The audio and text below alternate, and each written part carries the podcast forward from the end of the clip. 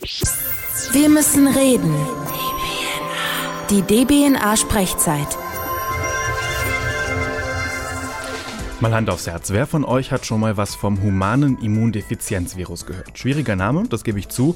Besser bekannt ist das Virus auch unter seiner Abkürzung. H wie human, I wie Immundefizienz und V wie Virus. Richtig, die Rede ist von HIV. Seit das Virus Mitte der 80er Jahre entdeckt worden ist, sind auf der ganzen Welt viele Menschen an den Folgen von AIDS gestorben. So heißt die Krankheit, die durch HIV in der Regel verursacht wird.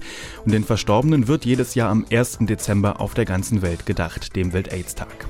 Heute ist vieles anders als in den 80ern. Die Medizin kann mehr, das Virus ist besser erforscht und es gibt Medikamente, die das Virus ganz gut in Schach halten. Knapp 78.000 Menschen leben heute in Deutschland mit HIV, das schätzt zumindest das Robert Koch Institut. Und die Forscher schätzen auch, dass fast jeder Fünfte gar nicht weiß, dass er infiziert ist, weil sich viele zum Beispiel nicht testen lassen und auch, weil der Schrecken vor HIV und AIDS scheinbar etwas nachgelassen hat, gerade bei vielen jungen Menschen. Trotzdem, heilbar ist eine HIV-Infektion nicht, noch nicht zumindest. Wer das Virus hat, muss damit leben. Und wie das ist, darüber reden wir heute in der Sprechzeit. Unser Thema Leben mit HIV. Ich bin Patrick und jetzt geht's endlich los.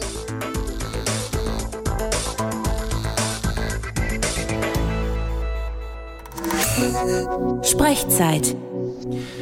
Ich habe es ja vorhin schon mal gesagt, 78.000 HIV-positive Menschen gibt es bei uns in Deutschland und einer steht jetzt hier bei mir im Studio. 24 Jahre jung, ein kleines bisschen größer als ich, dunkle Haare und manche kennen ihn vielleicht aus YouTube. Da veröffentlicht er nämlich fleißig Videos als Teilzeit-Vlogger. Hallo Marcel, schön, dass du da bist. Hallo Patrick. Marcel, du bist HIV-positiv. Ja. Siehst aber eigentlich ganz gesund aus. Ja, ich sehe ganz gesund aus. Hörst du sowas manchmal wirklich von Leuten, wenn die erfahren, dass du positiv bist?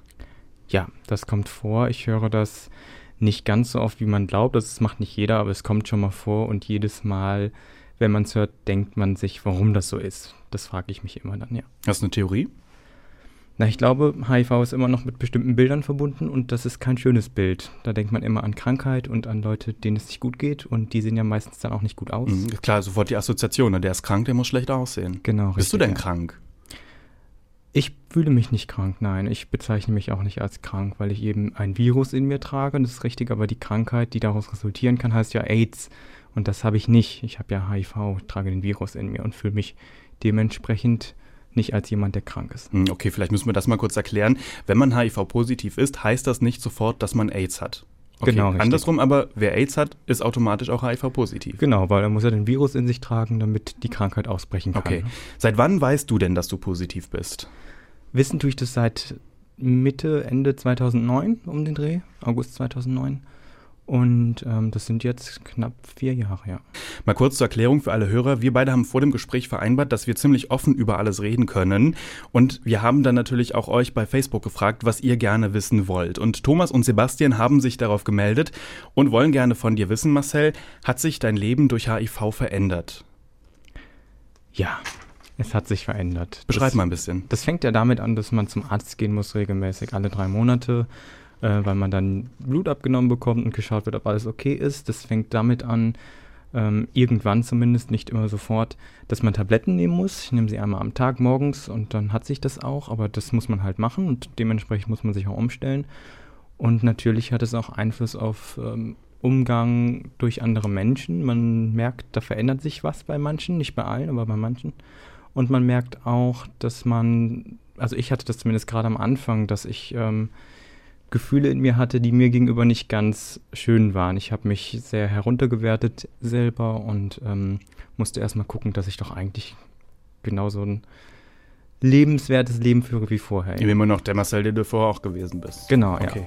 Wie genau das ist, mit HIV zu leben, darüber sprechen wir gleich noch etwas ausführlicher. Erstmal wollen wir aber jetzt wissen, wie du genau erfahren hast von deiner Infektion.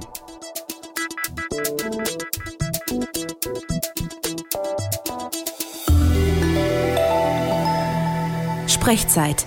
Der Podcast auf DBNA.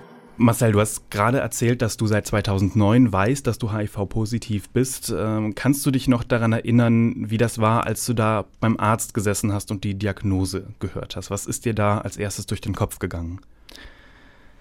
Die Antwort ist kompliziert, weil ich kann mich erinnern, aber auch nicht. Also das ist, ähm, hat zwei Seiten. Ich kann mich daran erinnern, dass ich dort saß und das gehört habe. Ich äh, kann mich auch erinnern, dass ich eine gewisse Leere in mir fühlte, aber eben nicht beschreiben, was es war. Und das ist halt sehr schwierig, das ähm, zu erläutern. Aber ich weiß noch, dass es natürlich für mich ähm, nicht schön war. Und mhm. dass ich auch äh, mit einem Gefühl nach Hause gegangen bin, ähm, dass sich jetzt viel verändern wird und auch nicht wusste, was kommt jetzt auf mich zu. Hat der Arzt dir das nicht erklärt? Doch schon, aber hört man dann zu, ist die Frage. Also wenn man dort sitzt und dieses Ergebnis bekommt, ähm, glaube ich, ist es oft so, dass man abschaltet. Ja. Und der Arzt kann natürlich viel erzählen und dir auch sagen, es geht alles weiter und es gibt Medikamente. Ob du das hörst oder wie du das verstehst, ist dann eine andere Sache. Okay, das zieht wahrscheinlich alles wie so ein schlechter Film erstmal an dir vorbei. Genau. Man hört das ja auch ganz häufig, dass Leute in solchen Situationen darauf reagieren, dass sie das erstmal komplett verneinen. War das für dich auch eine Option, zu sagen, ey, der erzählt doch gerade vollkommen Blödsinn, der Arzt? Nee, also ich war mir schon bewusst, ich hatte einen Risikokontakt und habe ja deswegen auch den Test gemacht und ähm, habe mich auch ein bisschen vorher darauf eingestellt, dass es so sein könnte. Und ähm, Verneint habe ich es nicht, nee. Hm, also okay. Also das war für mich nicht. Unser Hörer Lars hat auch eine Frage gestellt bei Facebook. Er will wissen, wie konnte das passieren? Das klingt so ein bisschen wie in so einer Filmschnulze. Wie konnte das bloß passieren? Aber du hast gerade gesagt, du hattest einen Risikokontakt. Heißt das, dass du unvorsichtig gewesen bist? Ja, das heißt, also Risikokontakte sind ja, also eigentlich theoretisch könnte man jetzt sagen, sind alle Sexkontakte Risikokontakte, weil einen hundertprozentigen Schutz gibt es nicht. Mhm. Aber es gibt eben Praktiken, äh, die man machen kann, wo sich das Risiko erhöht. Und ich hatte halt ähm, Analverkehr ohne Kondom, das ist richtig, weil ich jemanden kennengelernt hatte und ähm, wir irgendwann miteinander Sex hatten und ich ziemlich verliebt war und dann vertraut man und denkt, okay, jetzt passiert jetzt schon nichts. Mhm. Das sind diese Gespräche, die kennt man, ne? wo man dann fragt, so bist du auch gesund? Ja, genau, richtig. Man, also ich habe es nicht gefragt, muss ich zugeben, ähm, weil ich so darauf vertraut habe, das ähm, wird nicht so sein, das kann nicht so sein, eben auch aus dem Grund, ach, der sieht ja ganz nett aus, der ist nett, der ist attraktiv. Und ähm, wenn man einen netten, attraktiven Menschen vor sich hat, denkt man an vieles, aber nicht an HIV, glaube ich. Ja, klar. Die Frage ist halt, wusstest du zu dem Zeitpunkt, dass er positiv ist? Nein. Auch nicht. Wusste er denn, dass er positiv ja. ist? Und er hat es dir nicht gesagt? Genau. Okay, machst du ihm heute Vorwürfe deswegen? Nee. Also das ist für mich keine Option. Ähm, ich glaube, wir alle sollten uns bewusst machen, dass wir für unseren eigenen Schutz verantwortlich sind und es gibt Gründe, warum Menschen nicht darüber reden. Also es das heißt nicht, weil jemand es nicht sagt, dass er dir was Böses will, sondern er war ja auch verliebt. Und ähm, ich wäre wahrscheinlich weggelaufen, wenn er mir erzählt hätte, er ist HIV-positiv. Oder zumindest hätte ich keine Beziehung mit ihm begonnen und auch keinen Sex mit ihm gehabt, denke ich. Ähm, was eigentlich auch äh, nicht sein sollte, aber so wäre es wahrscheinlich gewesen. Und es wird wahrscheinlich nicht das erste Mal gewesen sein, dass er Ablehnung erfährt. Und wenn man Ablehnung erfährt, dann überlegt man sich beim nächsten Mal zweimal, ob man das sagt oder nicht. Also es gibt dafür Gründe und ich glaube, man muss immer hinter die Fassade gucken. Und wenn ich ähm, mich schützen will, dann kann ich das auch selber tun. Ja, wir haben ja vorhin schon gehört, das Robert-Koch-Institut schätzt, dass jeder Fünfte gar nicht weiß, dass er HIV infiziert ist. 14.000 Menschen sollen das in Deutschland sein. Jetzt bist du ja in der Situation, dass du ziemlich genau weißt, bei wem du dich angesteckt hast. Hilft dir das auch ein bisschen mit der Situation fertig zu werden? Ja, das hilft schon, weil man weiß, ähm, also man, man lernt es auch ein bisschen zu verstehen, wie das passiert ist. Und ich glaube, wenn man sowas erlebt, dann ist es wichtig, ähm, die Ursachen auch zu kennen. Also zu wissen, warum habe ich so gehandelt, warum hat vielleicht auch der andere so gehandelt. Und wenn man die kennt, ist es schon der erste Schritt, das auch zu akzeptieren, dass es so passiert ist und auch zu sagen, okay, das war scheiße, aber das ist halt so gekommen. Und jetzt schaue ich nach vorne, ich weiß, wie es passiert ist und ähm, versuche in der Zukunft halt es besser zu machen und aus Fehlern lernt man ja auch. Hm. Jetzt ist das natürlich ein Fehler, der ziemlich weitreichende Konsequenzen hat. War dir das damals, als du die Diagnose gehört hast, schon bewusst, in welche Richtung das sich alles entwickelt? Nee. Also mir war bewusst, dass sich vieles ändern wird, aber ich hatte keine Vorstellung davon, was passiert, weil ich auch überhaupt nicht wusste, was für Medikamente gibt es, wie stark sind die Nebenwirkungen heutzutage, wie viele nimmt man heutzutage überhaupt am Tag. Das variiert ja auch.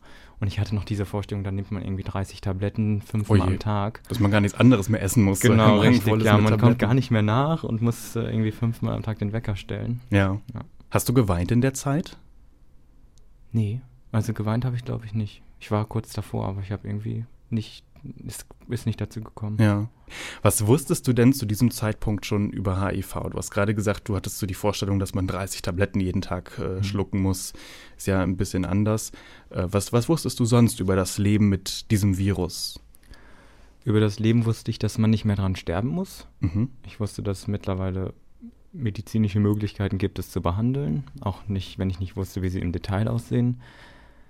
Ich wusste auch, dass man einige Berufe nicht ausüben kann. Ich wusste, dass man nicht überall hinfahren kann, weil es Einreiseverbote in verschiedenen Ländern gibt. Also das wusste ich schon alles. Ähm, aber viel mehr wusste ich nicht. Also du warst quasi so ein HIV-Neuling. Was das Leben mit HIV angeht, ja, definitiv. Hm, okay. Du hattest vorhin schon mal gesagt, dass du in, vor allen Dingen in der ersten Zeit ähm, fiese Gedanken gegen dich selbst hattest. Was meinst du damit genau? Verschiedenes. Also ich glaube, das erste war, dass ich mich ähm, minderwertig gefühlt habe, weil ich mich schuldig gefühlt habe, weil ich was falsch gemacht habe. Dann zu akzeptieren, dass es nicht so ist, hat ewig lange gedauert. Also das ist nicht innerhalb von ein paar Tagen erledigt. Ähm, dann hatte ich das Gefühl, dass ich total unattraktiv bin für andere Menschen plötzlich, dass ich da was in mir trage, was man sehen kann auch. Das ist so ein Gefühl, da ist was in mir, das gehört nicht dahin und die Leute sehen das und deswegen mögen sie mich nicht mehr. Ist das auch so ein bisschen Ekel vor sich selbst? Ja, definitiv. Das habe ich vor allen Dingen gemerkt, weil ich die erste Zeit keine, kein sexuelles Empfinden mehr hatte, also keine sexuelle Lust empfunden habe. Ich habe zum Beispiel wochenlang nicht masturbiert, also auch mit mir selber nichts gemacht, weil ich Angst hatte, wenn ich irgendwie jetzt einen Orgasmus habe, und abspritze, dann sehe ich da das Sperma und ich wollte es nicht mhm. sehen, weil das wäre das Kleine erste HIV-Viren, die dann so auf deinem Körper genau, die tanzen dann so ein bisschen rum und, ne, und äh, strecken mir noch die Zunge raus und sagen Edgy-Bet. Ja. Ähm, ist natürlich nicht so, aber das ist so das, wovor ich Angst hatte. Die Sprechzeit auf DBNA. Bei uns bestimmst du das Thema. Und wir reden über das Leben mit HIV. Mein Gast hier im Studio heißt Marcel, 24 Jahre alt und HIV-positiv. Marcel, du hast vorhin schon erzählt, wie es so war, als du am Anfang erfahren hast, dass du HIV-positiv bist. Und Michael wollte jetzt gerne wissen, welche Bewältigungsstrategien du dann entwickelt hast. Er fragt bei Facebook, wie hast du gelernt, diese Krankheit anzunehmen? Also ich glaube, es ist ganz wichtig, zurückzuschauen und die Ursachen schon mal zu sehen, warum habe ich so gehandelt. Das habe ich dann auch gemacht. Das hilft schon mal zu erkennen, das sind menschliche Dinge, die man da tut. Man handelt, weil man zum Beispiel Gefühle hat, weil man vertraut, weil man sich beim Sex fallen lassen will. Also wir wollen ja keinen Sex haben und dann die ganze Zeit an eine Krankheit denken, sondern wir wollen uns fallen lassen. Und äh, wir möchten auch Vertrauen und Gefühle dabei rauslassen, in welcher Form auch immer. Das macht jeder dann nach vorne zu gucken und zu schauen, was habe ich denn noch für Möglichkeiten. Also wenn man nur darauf guckt, okay, es ist jetzt so, natürlich ist es schwierig. Mhm. Ähm, die Situation ist schwierig, aber wenn man dann nach vorne guckt, merkt man, da ist noch ganz viel, was man machen kann. Also ich kann immer noch arbeiten gehen, ich kann immer noch ähm, ausgehen, ich kann immer noch Leute finden, die ich so interessant finde, dass sie eine Beziehung mit mir eingehen, ich kann äh, Sex haben, ich kann ganz viele Sachen machen, die alle anderen auch machen können. Ist ja nicht also, so, dass das Leben sofort aufhört. Ne? Genau, richtig. Also du bist ich auch noch jung, also ist auch noch viel vor dir. Genau, richtig. Also ich kann mich beruflich weiterentwickeln, ich kann, ähm, also bestimmte Träume, die man hat, kann man natürlich verwirklichen, also wenn sie jetzt nicht utopisch sind.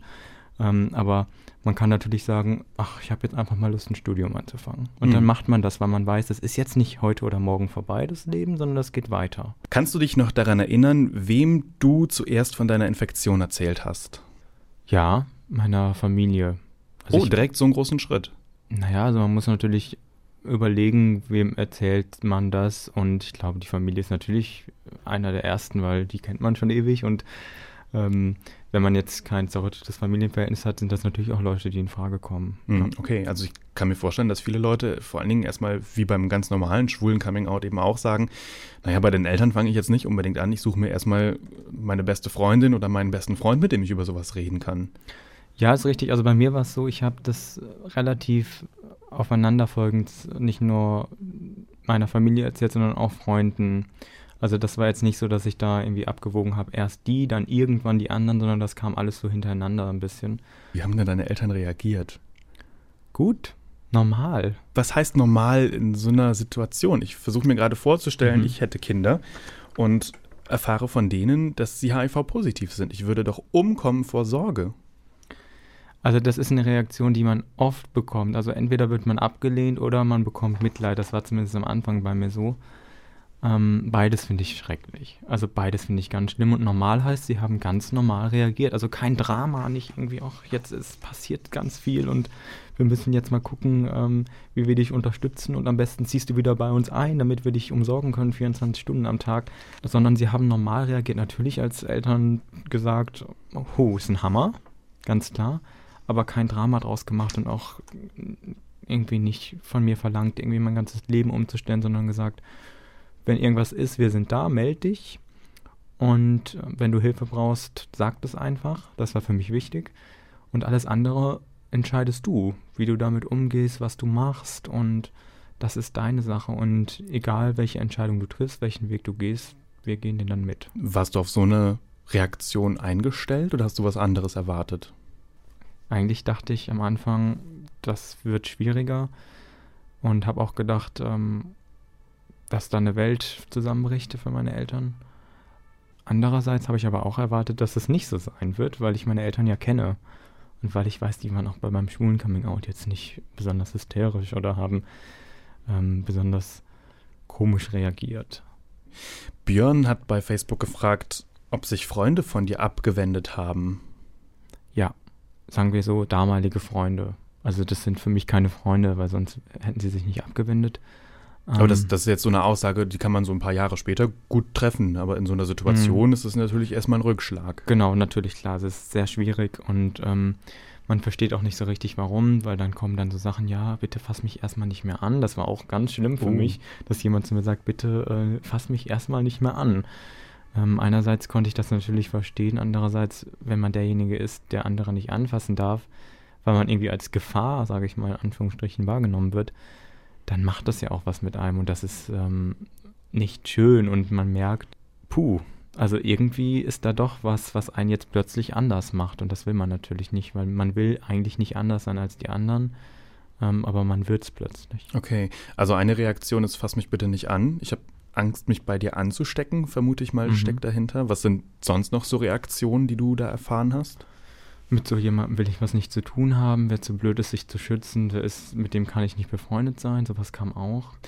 Und ansonsten war, wurde auch oft gar kein Grund genannt. Also man merkte plötzlich, puh, da ist jetzt was und ähm, das ist ja fast noch schlimmer, ne? Mhm. Also ich meine, es gibt dann wenigstens Leute, die sind mutig genug, dir sowas ins Gesicht zu sagen, mhm. aber sich dann einfach zu verkrümeln, geht ja gar nicht. Ja, ich finde auch immer, wenn jemand so denkt, wie er denkt, also ich grundsätzlich gestehe es auch jedem zu, zu sagen, ich möchte damit ja nichts mehr zu tun haben. Und ich finde das wichtig, dass man das sagt, weil damit kann man dann umgehen. Ich habe immer gerne eine Meinung, mit der ich dann irgendwie umgehen kann anstatt keine zu haben und nicht zu wissen, woran es lag. Tobias hat bei Facebook gefragt, wie kommst du denn damit zurecht, dass du hier, äh, er hat das wortwörtlich so gesagt, wie im Zoo ausgestellt wirst? Siehst du das so? Das habe ich auch gelesen. Das fand ich sehr lustig, weil er einerseits natürlich recht hat. Es ist irgendwie komisch, weil man, man möchte ja irgendwie vermitteln, dass es eigentlich nichts Besonderes ist, aber alle interessieren sich dafür und man wird oft gefragt, wie das ist. Das widerspricht sich erstmal. Andererseits weiß man, wenn man da hinkommen möchte, dass es kein großes Drama mehr ist, dann muss man darüber sprechen und man muss auch viele Leute erreichen und man muss irgendwie versuchen, die Leute so zu erreichen, dass es auch was verändert und es gibt viele Kampagnen, wo zum Beispiel Promis irgendwie sprechen und dann denkt man sich so als positiver, hm, ob der Philipp Lahm jetzt wirklich weiß, wie das ist. Also das glaube ich nicht ohne ihm da irgendwie absprechen zu wollen, dass er sich äußern darf. Aber es ist was anderes, wenn man das selber sagt. Und dann nehme ich das auch in Kauf, dass ich dann irgendwie so manchmal als Versuchsobjekt herangezogen werde. Ich hatte ja Glück mit meinem Umfeld und ich habe auch Glück gehabt, dass mein Arbeitgeber gut reagiert hat, mit dem ich vorher abgesprochen habe, was kann ich machen und was nicht. Ähm, das Glück hat nicht jeder. Und wenn er das nicht hat, also ich würde auch sagen, ähm, entscheide nicht alleine, ob du das machst, mit wem du darüber, also mit wem du ähm, darüber sprechen möchtest, sondern ähm, schau auch mal, wie die Leute reagieren könnten, weil das kann auch viel kaputt machen. Ne? Ich würde natürlich jedem wünschen, er kann offen darüber reden, aber das ist leider nicht so.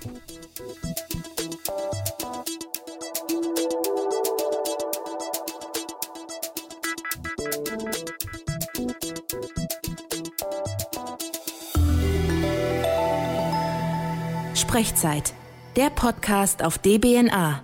Wir reden mit Marcel über sein Leben mit HIV und ein wichtiger Bestandteil ist da ja die medizinische Therapie. Marcel, du hast anfangs schon mal gesagt, als du gehört hast, dass du HIV-positiv bist, hattest du Angst, dass du jeden Tag 30 Tabletten fressen musst. Wie viel sind es denn wirklich? Drei. Ja. Einmal am Tag. Ja. Wann? Morgens. Also ich nehme sie meistens um neun, am Wochenende ein bisschen später, je nachdem, was so passiert ist. Aber ähm, in der Regel regelmäßig um neun. Und wie sehen die aus? Es ist sehr lustig, weil eine sieht aus wie Viagra. Ich habe mich tatsächlich mal gefragt, warum manchmal die Leute gucken, wenn ich sie irgendwo nehme, wenn ich jetzt nicht zu Hause bin.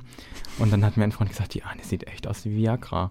Und ich dachte so, ah, okay, daran liegt es wahrscheinlich, weil die wissen natürlich nicht, was es ist. Und ich glaube, die haben wirklich gedacht, ich nehme Viagra. Morgens um neun zum genau, Frühstück. Ja, wie man das so macht. Ne? okay. Schmecken die nach irgendwas? Nee. Also die haben alle drei verschiedene Farben, aber ähm, die schmecken überhaupt nicht. Und ich bin auch jemand, der ähm, Tabletten gut ähm, einfach mal runterschlucken kann äh, mit einem Glas Wasser. Viele Leute haben da ja auch Probleme mit. Ähm, und ich habe da gar kein Problem mit. Es ist es ja schon so, dass diese Tabletten, so äh, sehr wir gerade darüber lachen können, schon ja auch mhm. einen ernsten Hintergrund haben. Also ja. die Werkstoffe, die da drin sind, das sind ja mitunter schon ziemliche Hämmer, Hammer, ich weiß gar nicht, wie der Plural von, die können einen auch mal umhauen. Hast du da Probleme? Gibt es irgendwelche Nebenwirkungen? Nee, also ich habe am Anfang Probleme gehabt. Da habe ich gemerkt, okay, ich ähm, habe plötzlich Bauchschmerzen bekommen und mein Magen hat komisch reagiert. Ist aber, glaube ich, bei allen Medikamenten gleich. Das hat jetzt nichts mit diesen speziellen zu tun. Ähm, was ich auch bemerkt habe, ist, ähm, dass ich am Anfang so ein bisschen niedergeschlagen war körperlich. Okay. Also, dass ich merkte, mir fehlt ein bisschen Energie, aber das hat sich dann irgendwie nach zwei, drei Wochen alles auf einmal in Luft aufgelöst vertretbar. Genau, richtig. Okay. Ja. Und wie funktioniert das, wenn man anfängt, diese Medikamente zu nehmen? Was machen die mit einem? Abgesehen davon, dass man mal Bauchweh hat. Also die Entscheidung, das zu beginnen, macht schon mal viel mit einem, weil das natürlich bedeutet, ich nehme jetzt Medikamente und ich kann jetzt nicht morgen sagen, die nehme ich nicht mehr, sondern wenn ich mich dafür entscheide, mache ich das und dann muss ich das auch mein ganzes Leben höchstwahrscheinlich machen, wenn es mhm. jetzt keine Heilung geben wird. Mhm. Okay. Das ist schon ein Einschnitt dann ist es so, dass man bemerkt, hm, ich bin ja doch, also ich habe ja schon gesagt, ich sehe mich nicht als krank, aber man nimmt Medikamente. Und man hat natürlich auch so seine Bedenken, wie sind die Langzeitwirkungen. Ich meine, die Medikamente gibt es noch nicht so lange, die gibt es seit 96 und so richtige Studien darüber, wie sie auf lange Zeit wirken, gibt es zwar schon, aber ob die wirklich aussagekräftig sind, ist eine andere Frage. Und natürlich macht man sich Gedanken, was passiert. Ne? Im Körper funktioniert das aber so, dass diese Wirkstoffe dazu führen, dass HIV sich nicht mehr vermehren kann? Mhm. Also es, es führt dazu, dass ähm, die sogenannte Viruslast, ich nenne das immer die Bösen, äh, gedrückt wird, nach unten gedrückt wird und die Helferzellen, die Guten, die steigen dann wieder an, weil die sinken nämlich, wenn die Viruslast steigt und die machen denen dann halt das Leben schwer, so beschreibe ich das immer so auf einfache Art und Weise. Und ähm, das verhindert das, dass die sich vermehren können, sondern drückt das nochmal zurück. Ah, okay. Und wenn man die Medikamente nicht nimmt, funktioniert das genau andersrum. Genau, das heißt, richtig. Die Bösen werden immer stärker und die Guten immer schwächer. Ja. ja. Ah ja, okay. Wie diszipliniert muss man da sein? Was würde zum Beispiel passieren, wenn du, wie du sagst ja vorhin, samstags mal einfach ein bisschen länger schlafen willst und die Tabletten mal vielleicht vergisst oder viel später einnimmst? Also grundsätzlich habe ich ein Zeitfenster jeden Tag von einer Stunde. Also ich habe ja gesagt, 9 Uhr nehme ich die meistens. Das heißt, zwischen 8 und 10 Uhr sollte ich sie nehmen. Wenn es dann mal passiert, dass ich verschlafe, dann ist das jetzt auch nicht gerade schlimm, aber ich versuche darauf zu achten, weil ich weiß, dass es wichtig sein kann. Und ähm, wenn ich dann mal irgendwie feiern war und dann steht man halt nicht um 9 Uhr auf, dann stelle ich mir einen Wecker, habe ein Glas Wasser neben dem Bett, nehme die Medikamente und schlafe weiter. Wie so ein Roboter. Genau. Das, richtig, das funktioniert? Ja. Nicht immer. Also das funktioniert klar, also in der Regel schon, aber es passiert auch, dass ich sie vergesse einfach mal. Also gerade wenn ich arbeiten gehe und dann habe ich irgendwie einen stressigen Tag und bin schon seit acht im Büro und weiß, in einer Stunde nehme ich die Medikamente, aber plötzlich kommt irgendwas dazwischen. Das passiert uns allen mal, wir vergessen die Zeit.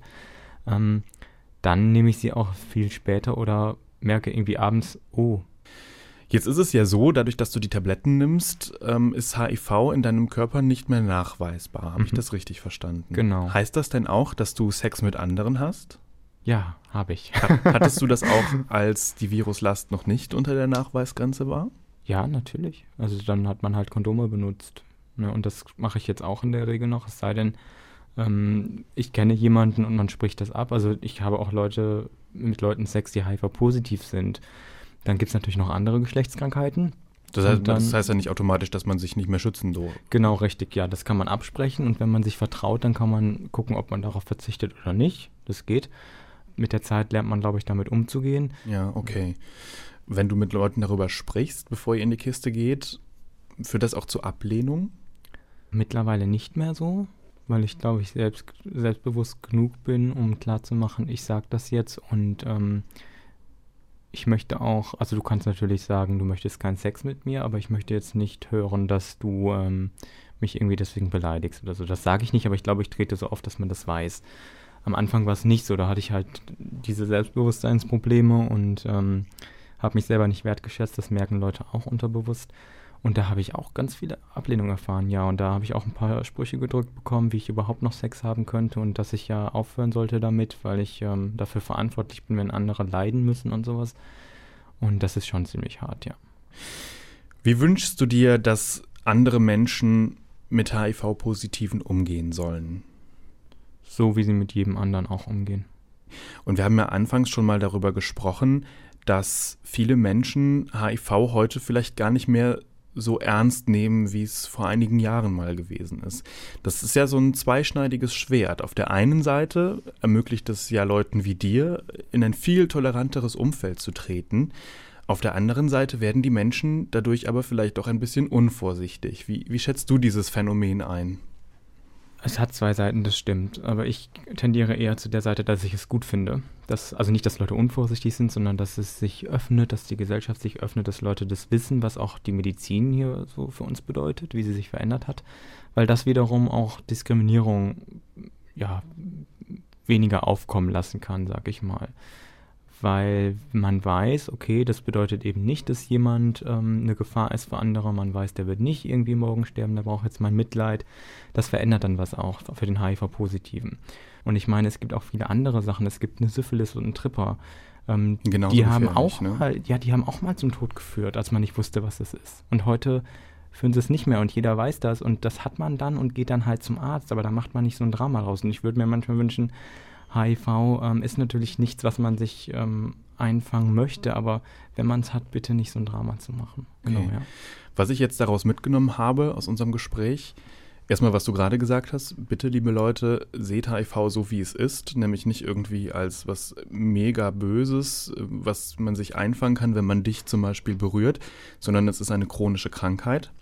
Und Mitleid ist schrecklich. Ja. Mitleid wollen die in Anführungsstrichen Betroffenen nicht erfahren. Ja. Gut. Vielen Dank, Marcel, dass wir so offen über dieses Leben mit HIV gesprochen haben. Sehr gerne. Und wer neugierig geworden ist, mehr von Marcel gibt's, haben wir ja auch schon öfter gesagt, bei YouTube einfach mal nach Teilzeitvlogger suchen. Ein Link zu seinem YouTube-Channel gibt's aber auch bei DBNA auf der Seite der Sprechzeit unter dbna.de slash Sprechzeit.